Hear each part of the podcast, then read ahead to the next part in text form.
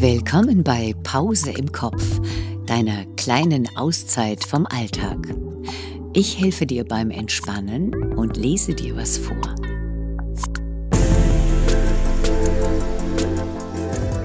Heute Kuscheln, Berührungen und Streicheln.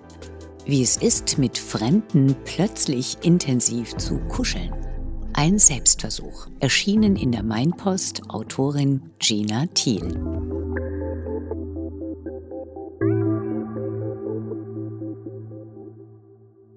Welche Menschen gehen zu einer Kuschelparty?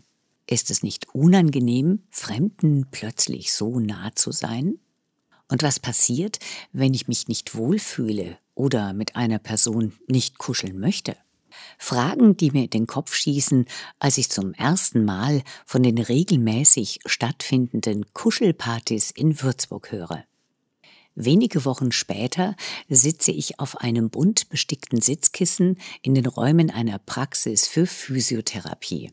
Um mich herum liegen etliche noch nicht besetzte Kissen, die im Kreis angeordnet sind. Der Raum wird von Stehlampen in warmen Orangetönen beleuchtet. Nach und nach kommen immer mehr Menschen hinzu. Manche spazieren gut gelaunt herein, winken einander zu oder umarmen sich, weil sie sich von vorherigen Treffen kennen. Andere sind unsicher, schenken den Fremden im Raum ein schüchternes Lächeln. Sie wirken nicht ganz davon überzeugt, dass ihre Anmeldung am Kuschelabend eine gute Idee war. Wenige Minuten später sitze ich 24 ganz unterschiedlichen Menschen gegenüber und Kuschel- und Berührungstrainerin Susanne eröffnet die Begrüßungsrunde. Meine Sitznachbarin heißt Petra. Sie erzählt mir in einer der kleinen Gesprächspausen, dass auch sie vor der ersten Teilnahme aufgeregt und unsicher war. Am Ende habe sich dann aber alles ganz automatisch ergeben und natürlich angefühlt weil Susanne das auch sehr schön leitet und die Musik einen irgendwie trägt, erzählt die 66-Jährige. Diesen Samstag gehört sie mit zu den ältesten Personen im Raum. Neben Petra haben sich noch 15 weitere Frauen und acht Männer angemeldet. Die meisten von ihnen sind über 50, aber ich erkenne auch ein paar jüngere Gesichter in der Runde. Zwei Frauen und zwei Männer. Einer von ihnen ist der 31-jährige Kilian. Im Anschluss an den Kuschelkurs erzählt er mir, dass er seit mehreren Jahren an diesen Abenden teilnimmt. Er hatte über das Internet von der Veranstaltung erfahren. Ein halbes Jahr und viele Google-Anfragen später wird er dann das erste Mal in der Runde dabei sein. Ich bin ein sehr zurückhaltender Mensch und warte meistens eher darauf, dass jemand auf mich zukommt, sagt er. Weil es vielen Menschen ähnlich gehe wie ihm, seien Umarmungen selten und ihm fehle die Nähe. Deshalb komme er gern zum Kurs, denn hier könne er in einem geschützten Rahmen Menschen umarmen und kuscheln, ohne Angst vor Ablehnung und Zurückweisung zu haben. Viele nehmen mich mehr als sehr ernsten und rationalen Menschen wahr, erklärt sich Kilian die fehlende körperliche Nähe in seinem Leben. Doch Abende wie dieser seien für ihn eine Tankstelle für die Seele. Und er fühle sich anschließend stärker und erholter. Und das ist sogar wissenschaftlich bewiesen denn beim Kuscheln schüttet der Mensch die Hormone Oxytocin und Dopamin aus. Ersteres wird auch als Kuschelhormon bezeichnet und sorgt für körperliches Wohlempfinden, verringert Angst und Aggression und senkt den Spiegel des Stresshormons Cortisol. Kuscheln und Körpernähe sind menschliche Grundbedürfnisse.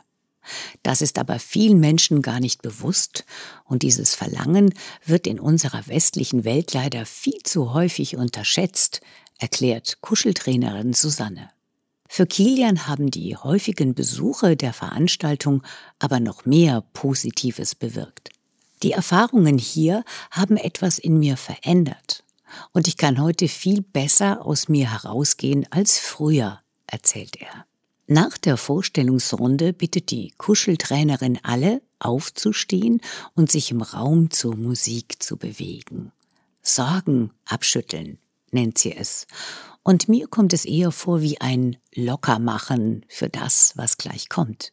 Bewegt euch im Raum und wenn ihr jemandem begegnet, heißt euch einander willkommen, säuselt sie zur Musik. Also lächele ich Paul an, der gerade auf mich zugetanzt kommt. Er lächelt zurück und sagt Hallo.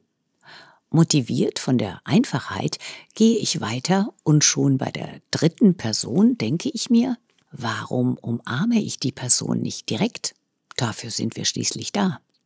Ich atme durch und bei der nächsten Begegnung breite ich meine Arme aus.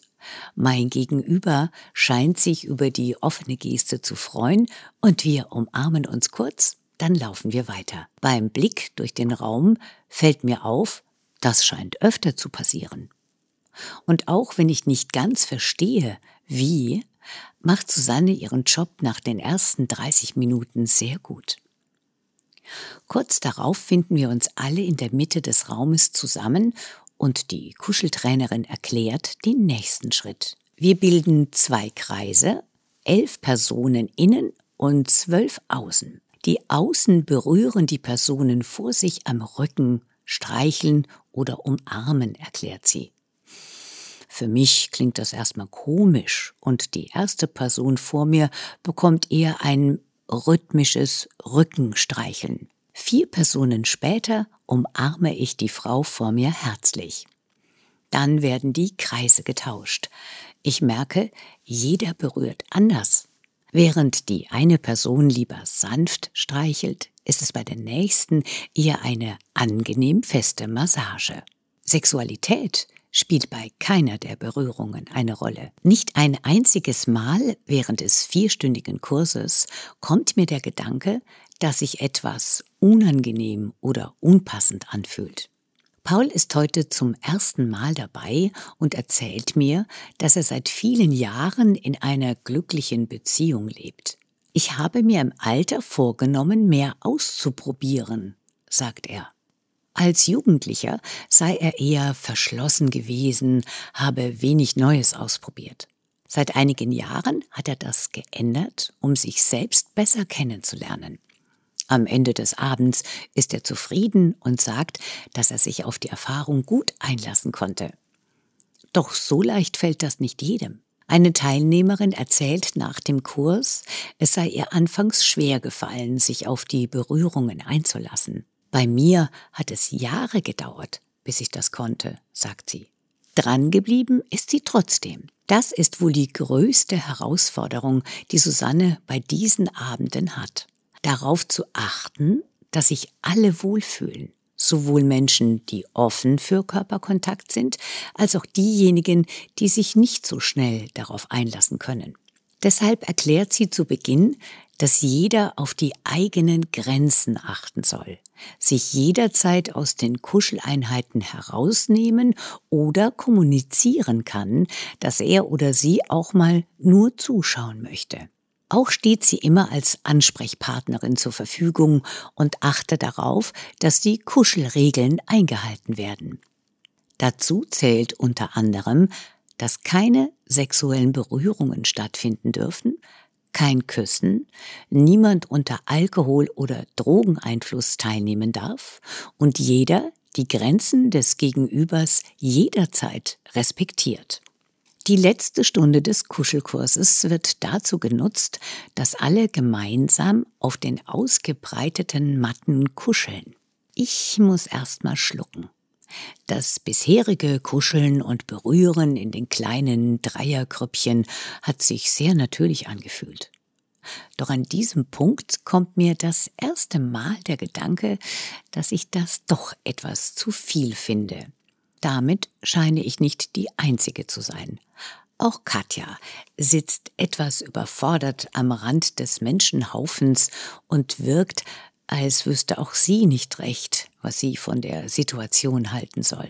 Also stehe ich auf, setze mich zu ihr und sage ihr, dass das auch für mich etwas zu viel ist.